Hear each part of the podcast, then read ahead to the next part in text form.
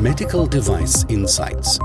Ein Podcast des Jona Instituts für Medizinproduktehersteller, Behörden und benannte Stellen. Das Thema IT-Security werden wir wahrscheinlich auf längere Zeit nicht los. Immer neue Datenskandale, Einbrüche und Angriffe beschäftigen die IT-Unternehmen, aber auch alle anderen Branchen, auch das Gesundheitswesen. Ein trauriges Beispiel war auch neulich der Angriff auf das Universitätsklinikum Düsseldorf, bei dem möglicherweise sogar eine Patientin durch diesen Angriff zu Tode kam. Das heißt, wir Medizinprodukte-Hersteller müssen unseren Beitrag dazu leisten, sichere Produkte zu entwickeln. Und heute im Gespräch habe ich jemanden dabei, der bei einem Medizinproduktehersteller arbeitet und sich um solche Produkte kümmert. Das ist der Herr Daudel. Herr Daudel, könnten Sie sich vielleicht als Person oder Ihre Rolle und die Produkte vorstellen, die Sie herstellen. Ich glaube, das wird uns einen guten Kontext geben, über was wir heute sprechen. Ja, hallo, erstmal vielen Dank für die Einladung. Äh, ich bin Gerd Daudel. Vom Hintergrund bin ich Medizininformatiker äh, äh, und bin bei der Firma Stryker tätig und da als Leiter fürs Qualitätsmanagement und Zulassungswesen und das schon seit geraumer Zeit. Und ich befasse mich mittlerweile seit etwa vier Jahren mit Cybersecurity. Wir hatten im Konzern zum Ziel, Cybersecurity-Maßnahmen quasi auf Konzernebene, auf konzernweite Standards zu heben, also raus aus den Projekten, rein ins Corporate Qualitätsmanagement-System und dies so zu harmonisieren und zu integrieren, dass wir auch für unsere digitale Zukunft sozusagen gerüstet sind. Äh, Stryker ist ein reiner Medizinprodukteunternehmer, eine reine Medizinproduktefirma. Wir machen von Implantaten äh, bis vernetzte Produkte, haben wir ein ganz großes Spektrum. Wenn man über vernetzte Produkte redet, kann man vielleicht unsere Navigationssysteme erwähnen, die vernetzt sind. Aber wir machen auch sowas wie Defibrillatoren die netzwerkfähig sind oder Krankenhausbetten, die vernetzt sind äh, und vieles andere mehr. Das heißt, Sie haben auf der einen Seite vernetzte Produkte und auf der anderen Seite Produkte, die besonders ja, sicherheitsrelevant sind. Sie sprachen jetzt gerade über Navigationssysteme und über Defibrillatoren. Ich glaube, da liegt es auf der Hand, welche Bedeutung eine gute IT-Security hat. Was tun Sie in Ihrem Unternehmen, um die Cybersecurity zu gewährleisten und wer spielt da alles mit? Also welche Rollen äh, führen da welche Aktivitäten aus? Ja, ich habe es gerade erwähnt. Auf der einen Seite haben wir äh, auf der Ebene des Qualitätsmanagementsystems, des Trägerqualitätsmanagementsystems, äh, verschiedenste Prozeduren implementiert, da speziell im Design for Security, also wie muss ich Security implementieren im Entwicklungsprozess, eine andere große Frage war, wie kann ich äh, Security-Risikomanagement harmonisieren mit dem Risikomanagement der 14971, also dem Gesundheitsschutz, wenn man so will. Und großes anderes Themengebiet war Post-Market-Management. Was bedeutet Cybersecurity, wenn die Produkte auf dem Markt sind? Wie mache ich da die Übermachung? Auf welche Kanäle muss ich gucken und all sowas? Um all dieses äh, hinzubekommen, haben wir, waren wir organisatorisch tätig, wenn man so will. Äh, wir haben eine zentrale, ein zentrales Kernteam eingerichtet, äh, was in ständigem Kontakt mit dem Management von unseren Divisionen äh, steht, um zum Beispiel äh, im monatlichen Rhythmus äh, Pläne zu besprechen, wie man da weiter vorgeht wir haben aber auch Spezialisten oder Fokusgruppen eingerichtet, die sich eben um die drei Themengebiete, die ich gerade erwähnt habe, nochmal Design and Privacy for Security, Risk Management äh, for Security und Post-Market Management kümmern. Könnten Sie uns ein paar Beispiele dafür geben, was Sie im Bereich Design machen? Also keine Geheimnisse, aber sozusagen generelle Überlegungen, die Sie da ähm, treffen und ganz grob vielleicht Maßnahmen, die Sie dabei ergreifen? Ja, eine, eine der über, ersten Überlegungen vor Jahren war, als ich damit eingestiegen bin, gibt es irgendwelche Kataloge, die man hernehmen kann, um User Needs, in dem Fall Security Needs zu verstehen? Und wie kann man die unterfüttern? Und wie kann man die ankuppeln an den Softwareentwicklungsprozess, den wir natürlich schon lange etabliert haben? Was bedeutet es dann auch für die Architektur und fürs Design? Wie wird es weiter verfeinert?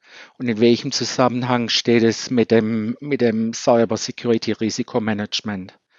Wir verstehen das mittlerweile als iterativen Prozess. Also was wir da gemacht haben, ich fange nochmal vorne an, bei den Cyber Security Needs und bei den Cyber Security Spezifikationen, wenn man so will, da gibt es Kataloge dazu, die finden sich in verschiedenen Standards. Das nennt sich dann Capabilities zum Beispiel.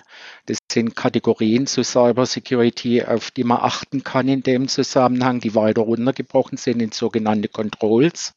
Das sind spezifischere Anforderungen. Sowas wurde implementiert in unser allgemeines Design-Input-Gerüst. Also ich rede ein bisschen amerikanisch, weil ich halt immer amerikanische Konzern bin. Ich hoffe, dass es trotzdem verstanden wird. Absolut. Wenn Sie uns vielleicht doch ein Beispiel für ein Need und ein Control geben könnten, dann wären wir noch sicherer, dass alle Hörer sozusagen auch das gleiche mentale Modell haben. Ja, man will ja nicht, dass wenn äh, ein Rechner irgendwo in einer, in einer Praxis steht zum Beispiel oder auf einer Station in der Klinik, dass der, wenn derjenige, der sich damit gerade befasst hat, wenn der aufsteht und geht, dass jeder andere dran kann. Also so eine Capability oder so ein Need wäre ein Auto-Log-Off. Eine Control wäre, welche Funktionen müssen sozusagen eingeschaltet werden, um dieses Auto-Log-Off nach einer bestimmten Zeit zum Beispiel äh, sicherzustellen, dass er sich nach einer Minute, nach zwei Minuten oder wie auch immer äh, quasi abschalten. Ein anderes Beispiel wäre, es geht irgendjemand anderer dran. Ja, wie sieht es jetzt aus, äh, dass wenn der jetzt drei, vier, fünf Mal versucht, da einzudringen, dass man das halt verhindern kann. Mhm. Und dann entsprechend wieder das Control, die Maßnahme implementiert, die das erkennt und dann entsprechend reagiert. Sie haben jetzt schon ziemlich klar gemacht, und das finde ich sehr wichtig, dass dieses Thema IT-Security eigentlich ein komplettes Lifecycle-Thema ist, also die alle Phasen der Entwicklung, aber eben auch danach umfasst.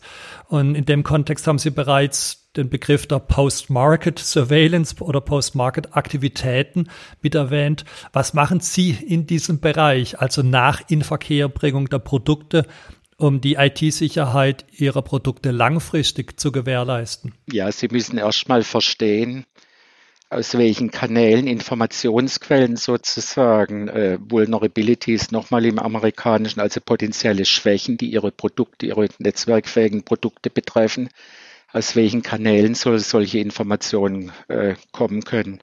Typischerweise als Medizinproduktehersteller kennt man das Complaint Handling oder Sie kennen Non-Conformity Kappa System und all sowas. Ja, aber in dem Fall spielt auch die Öffentlichkeit, Medien zum Beispiel, eine große Rolle. Man denke da an WannaCry.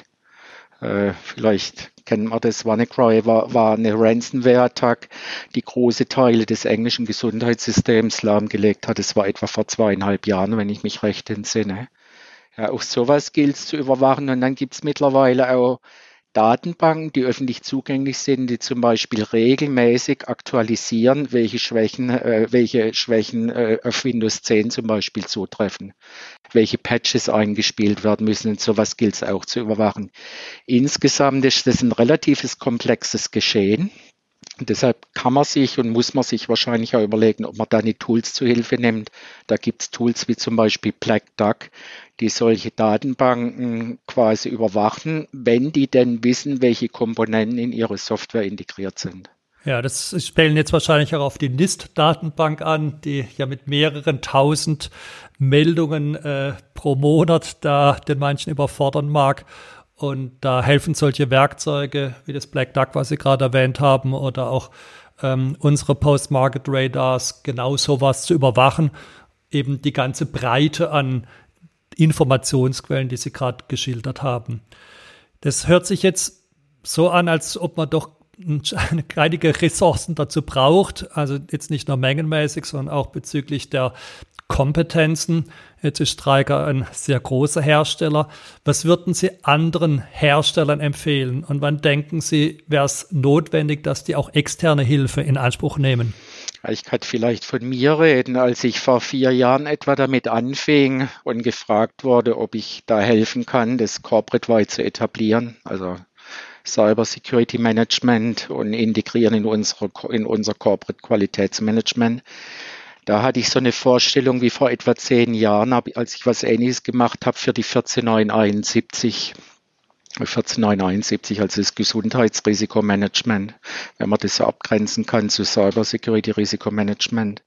Was ich halt erlebt habe, ist eine Fülle von Standards, von Guidances. Also ich habe gestern das mal kurz überschlagen. Ich habe mittlerweile deutlich über 100 Standards und Guidances, die ich mehr oder weniger gründlich gelesen habe. Was ich damit sagen will, ist ein ziemlich anspruchsvolles Gebet und ein relativ komplexes Gebet. Also wo jemand schon mal helfen kann, ist beim Einstieg überhaupt Orientierung zu, zu, zu geben, wo muss ich da, wo muss ich da hin, hinfassen? Was lese ich mal durch? Was ist relevant für mich? Was bedeutet Integration? für meinen speziellen Kontext, also welche Art von Medizinprodukt mache ich und was bedeutet es dann für mein Qualitätsmanagementsystem Cyber Security. Was übrigens noch dazu kommt in Europa ist die Datenschutzgrundverordnung. Also was man gleichzeitig machen sollte, sind meines Erachtens sind Datenschutzgrundverordnungen, Anforderungen gleich mitdenken, weil Cyber Security ist für mich eine notwendige Voraussetzung für Datenschutz, aber kein hinreichende. Deshalb muss ich das mitdenken, meiner Ansicht nach. Sie haben jetzt schon gesagt, dass Sie Hilfe dann empfehlen würden, um überhaupt ins Thema reinzukommen, um einen Überblick äh, zu erreichen, welche Best Practices, Standards, Normen und so weiter existieren und welche von denen es auch wert sind, da näher studiert zu werden. Wenn wir der Technik ein bisschen weiter runtergehen, also beispielsweise Codierstandards, Penetration Testing, Fast Testing, würden Sie solche Aktivitäten auch nach außen geben oder ist das was, was Sie sagen, nee, das gehört ins Unternehmen rein? Es kommt darauf an. Äh, es bedarf einiges, einiges an Kompetenz und an Wissen äh, wenn man das selber aufbauen muss. Nochmal, ich glaube wirklich, das ist ein komplexes Thema, dann braucht man eine Weile, um auf Stand zu kommen. Also bietet sich an, das nach außen zu geben, um ein Beispiel aus der eigenen Organisation zu geben. Streiken, wir sind gerade dabei, weltweit zentralen Testlabor genau für diese Art von Tests zu etablieren. Genau aus dem Grund, weil wir verhindern wollen, dass man das Rad immer wieder neu erfindet und damit auch inkonsistent in der Herangehensweise sozusagen erzeugt. Und da wird auch, denke ich, klar, da brauchen wir eine gewisse Größe, damit sich das auch rechnet, ähm, eine Infrastruktur, einen Personalstamm aufzubauen, der nicht nur in der Lage ist, sich in diese Themen einzuarbeiten, sondern auch in der Lage ist, da mit dem Stand der Technik Schritt zu halten. Ja, jetzt haben Sie schon über Normen, über Standards, über Best Practices gesprochen gehabt. Sie haben gesagt, es sind einige hundert. Was sind so die wichtigsten, an denen Sie sich orientieren oder von denen Sie der Meinung sind, dass man sie schon mal nicht nur kennen, vielleicht, sondern auch gelesen haben sollte? Ja, es gibt zwei wesentliche von der FDA, die schon seit einigen Jahren publiziert sind, nämlich äh, die, die, es gibt zwei Guidances von der FDE, einmal zu Design Controls, also welche Unterlagen zu Cyber Security werden erwartet bei der Zulassung von Medizinprodukten in den USA. Das wäre das eine. Und die andere Guidance bezieht sich auf Post-Market, Post-Market Surveillance und das Risikomanagement äh, für Produkte, die schon auf dem Markt sind. Und das verbunden auch mit Meldepflichten in den USA übrigens, auch ein ganz interessanter Aspekt. Äh, wenn man zurückkehrt in den Entwicklungsprozess selber, dann haben wir uns orientiert an einigen IEC und NIST-Standards. Ich habe von den Capabilities schon geredet oder den Cyber Security User Needs. Da hilft ein Standard wie die IEC 80001-2-2, die Listed Capabilities oder diese Kategorien von Cyber Security. Und wenn Sie dann noch in den NIST-Standard 800-53 reinschauen, dann kriegst du die ganzen Controls, die sie, die sie etablieren wollen, um diese Capabilities sozusagen mit, mit, mit Leben zu füllen, wenn man so will. Beim Risikomanagement äh, wäre wichtig, dass man sich mit dieser, mit, mit einer AMI Guidance beschäftigt, die der TIR 57, die beschreibt Principles for Medical Device Security. Und wo die ein ganz guter Job macht, meiner Ansicht nach, ist im Grunde die Darlegung, wie Cyber Security Risikomanagement und Safety or Health Risk Management, wie, die, wie man die in Gleichklang bringen kann. Ja, das halte ich für sehr ganz wichtigen äh, Ergänzung, die Sie hier machen, weil viele dieser Guidances ja als Endpunkt die IT-Security haben, also die Fähigkeit, Informationen und Informationstechnik äh, zu schützen und deren die Vertraulichkeit, ähm, die Integrität und die Verfügbarkeit von eben Informationen in Informationstechnik zu gewährleisten. Aber für uns Medizinproduktehersteller ist das ja nicht der Endpunkt oder nicht der einzige. Wir haben immer die Safety, die wir letztlich im Kopf behalten müssen. Ja, aber damit haben Sie uns schon mal diese unendlich große Liste doch sehr reduziert. Ich glaube, das wird sehr hilfreich sein. Wir haben in den Begleitmaterialien haben wir auch noch einen Artikel mit aufgeführt, bei dem Sie eine Übersicht über all diese Normen und Standards bekommen. Und da sind auch die eben genannten mit erwähnt, mit kommentiert. Und äh, ich glaube, die sind ziemlich wichtig, die Sie hier gerade genannt haben. Wir haben gerade eben schon gesprochen gehabt über das Thema Outsourcing von gewissen IT-Security-Aktivitäten. Ich möchte nochmal zur zum Outsourcing kommen, aber dieses Mal ein bisschen aus einer anderen Brille. Viele Hersteller entwickeln ja die Software gar nicht notwendigerweise selber, sondern nutzen dafür selber wiederum Entwicklungsdienstleister. Was würden Sie empfehlen, was ein Hersteller, also ein Inverkehrbringer tun sollte, um die IT-Sicherheit seiner Produkte auch dann zu gewährleisten, wenn diese Software von einem dritten Partner hergestellt wird. Also sozusagen, welche Lenkung dieser Prozesse empfehlen Sie da? Ja, da muss man ein bisschen in die Bücher gucken, glaube ich. Also wie gut ist der Hersteller gerüstet, um Cybersecurity tatsächlich reinzudesignen in die Produkte? Äh, und da bin ich auf ihren, ihren Leitfaden gestoßen für IT-Security vor einiger Zeit und den verwende ich tatsächlich im Moment genau in so einer Beziehung zum Lieferant von Software, die wir halt gern als OEM-Produkt einsetzen würden. Und der ist in dem Zusammenhang auch wirklich, wirklich, wirklich hilfreich und sinnvoll, weil er halt äh, die verschiedensten Aspekte harmonisiert und zusammenbringt in einer Checkliste, die man einfach arbeiten kann. Was mir auch gut gefällt, ist das Reifegradmodell, was sie da rein designt haben, also diese Stufen von 0 bis 2 was brauche ich mindestens, wo bin ich schon ganz gut und was wäre sozusagen best in class.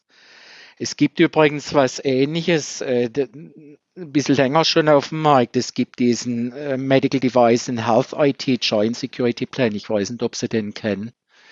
Der wurde Anfang 2019 herausgegeben von der Healthcare and Public Health Sector Organization in den USA. Äh, das ist ein Konglomerat aus FDA, äh, Medizinprodukteindustrie und, und, äh, und Beratungsfirmen. Die beschreiben in, dem, in, in dieser Guidance ein ganz schönes, finde ich, holistisches Bild zu Cybersecurity und Medizinprodukte und übrigens auch Health IT, was ich interessant finde in dem Zusammenhang. Der kapriziert sich nicht nur auf Medizinprodukte, sondern nimmt auch Health IT in Scope, was ich wichtig finde, weil man sowas schnell abschneidet. Und äh, da findet sich auch so eine Art Assessment-Vorgehen, was sich auf CMMIs stützt. Also dieses Reifegradmodell, was von der Carnegie Mellon Universität kommt, ist ein bisschen kürzer. Wenn man es also kürzer und schneller haben will, zum Beispiel für, für sich selber, wo stehe ich heute mit meinem Cyber Security Qualitätsmanagement System, kann das ganz hilfreich sein, was da drin steht. Absolut. Und ich denke, wir werden in beide Dokumente das war der Current, also dieses Reifegradmodell und den IT-Security-Leitfaden, den wir hier am Jona-Institut entwickelt haben und den übrigens auch die benannten Stellen weitergeführt haben, werden wir in beides ähm, verlinken. Soweit haben wir jetzt die Cybersecurity eher unter einem Aspekt uns angeschaut gehabt, ja, wir müssen die Produkte sicher bauen. Und das schwingt so ein bisschen mit, an für sich kann man bei diesem Thema nur verlieren. Also im besten Fall hat man eben kein IT-Security-Problem und im anderen Fall hat man eins. Aber richtig gewinnen kann man mit diesem Thema nicht. Oder haben Sie eine Idee, wie man bei dem Thema IT-Security vielleicht sich sogar einen Marktvorteil verschaffen kann? Ja, das, das sehen wir tatsächlich schon in den USA. Also das ging schon vor Jahren los, als ich ins Thema eingestiegen bin, dass immer mehr Kunden, also Kliniken oder Einkaufsgesellschaften, Darlegungen für Cybersecurity gefordert haben. Also ganz zu schweigen, ich rede jetzt wieder über den amerikanischen Markt vom Department of Defense, was zusammen mit der schon genannten Carnegie Mellon University also wirklich ganz gehobene Standards, was Cybersecurity angeht, einfordert. Äh, wir, wir standen schon vor der Situation, dass wir wirklich um Aufträge gekämpft haben äh, weil, weil die Darlegung nicht gleich da war, wenn man so will, was Cyber Security angeht. Das also und, und ich habe es vorhin erwähnt, wir sind, wir sind auch natürlich mit, mit Einkaufsgesellschaften, großen Einkaufsgesellschaften für Medizinprodukte in den USA in Kontakt. Die fordern nicht nur die Darlegung von Cyber Security, was konkrete Produkte angeht, zum Beispiel mit Hilfe von einer MDS Square Form oder MDS 2 Form, die auf strukturierte Art und Weise so eine Art Fragebogen bietet, wo sie mit Ja, Nein halt beantworten können, welche Elemente dafür, also für das spezifische Produkt relevant sind, sondern die formulieren äh, Cyber Security Anforderungen in die Verträge rein, in die grundsätzlichen Verträge rein. Sie haben da, glaube ich, sehr klar gemacht, dass damit Cybersecurity nicht nur eine Regulatory-Anforderung ist, sondern auch eine Marktanforderung. Das heißt, da bekommt die Hersteller letztlich von zwei Seiten Druck. Ja, vielen Dank, Herr Daudel, dass Sie uns diese Einblicke ähm, gewährt haben, dass sie uns gezeigt haben, ja, welche Aktivitäten bei ihnen durchgeführt werden, dass sie wichtige Dokumente für uns genannt haben, dass sie uns auch nicht nur sozusagen auf die Pre-Market-Seite aufmerksam gemacht haben, sondern eben auch auf die Post-Market-Aktivitäten und die Leitfäden, die wir da einsetzen können, um diesen regulatorischen und Marktanforderungen möglichst elegant gerecht zu werden. Vielen Dank, Herr Daudel, dass Sie dabei waren. Ja, ich danke Ihnen. Schönen Tag noch. Vielen Dank.